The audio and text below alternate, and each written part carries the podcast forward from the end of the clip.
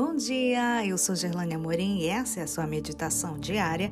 Maravilhoso Deus, quarta-feira, 5 de abril de 2023. Como lidar com a tentação? Verso de hoje, Tiago 11, 12.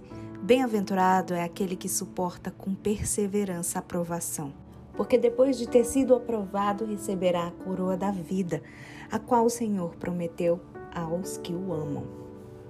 Tiago inicia sua carta falando sobre as provações do cristão e como Deus as usa para nos levar à maturidade espiritual. Ele menciona que algumas delas se apresentam como tentações. Como devemos lidar com elas? Ao enfrentá-las, temos que fazer uso de alguns recursos que estão à nossa disposição.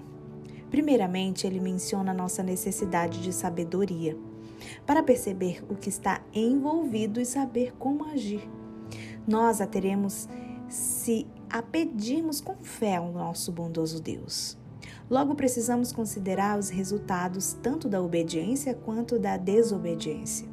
Aquele que persevera no caminho do bem receberá a vida. A promessa é: bem-aventurado é aquele que suporta com perseverança a provação. Porque depois de ter sido aprovado, receberá a coroa da vida, a qual o Senhor prometeu aos que o amam. Em contrapartida, aquele que, não tendo a sabedoria que vem de Deus, se deixa levar por seus desejos pecaminosos e é enganado pela tentação, comete pecado. Isso não acabará bem. O resultado será a morte. Conforme Paulo escreveu, o salário do pecado é a morte. Quando vem a tentação, também devemos nos lembrar da bondade de Deus em nossa vida. Suas dádivas sempre são boas e a tentação não é uma delas. Ele nunca nos tenta. Contar as bênçãos e pensar no quanto Deus tem sido bom para conosco nos ajuda a resistir à tentação. Outro recurso é a convicção de quem somos, filhos de Deus. Tiago diz que ele nos gerou, o que significa que Ele é nosso Pai. Podemos contar com seu amor e cuidado. Finalmente, podemos vencer a tentação, porque a palavra da verdade está em nós.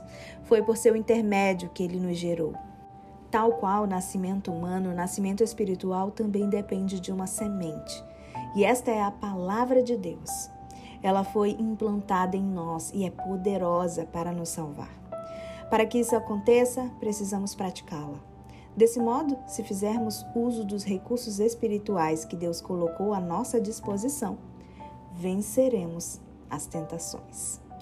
Se você quiser mais conteúdos, me segue lá no Instagram, é arroba.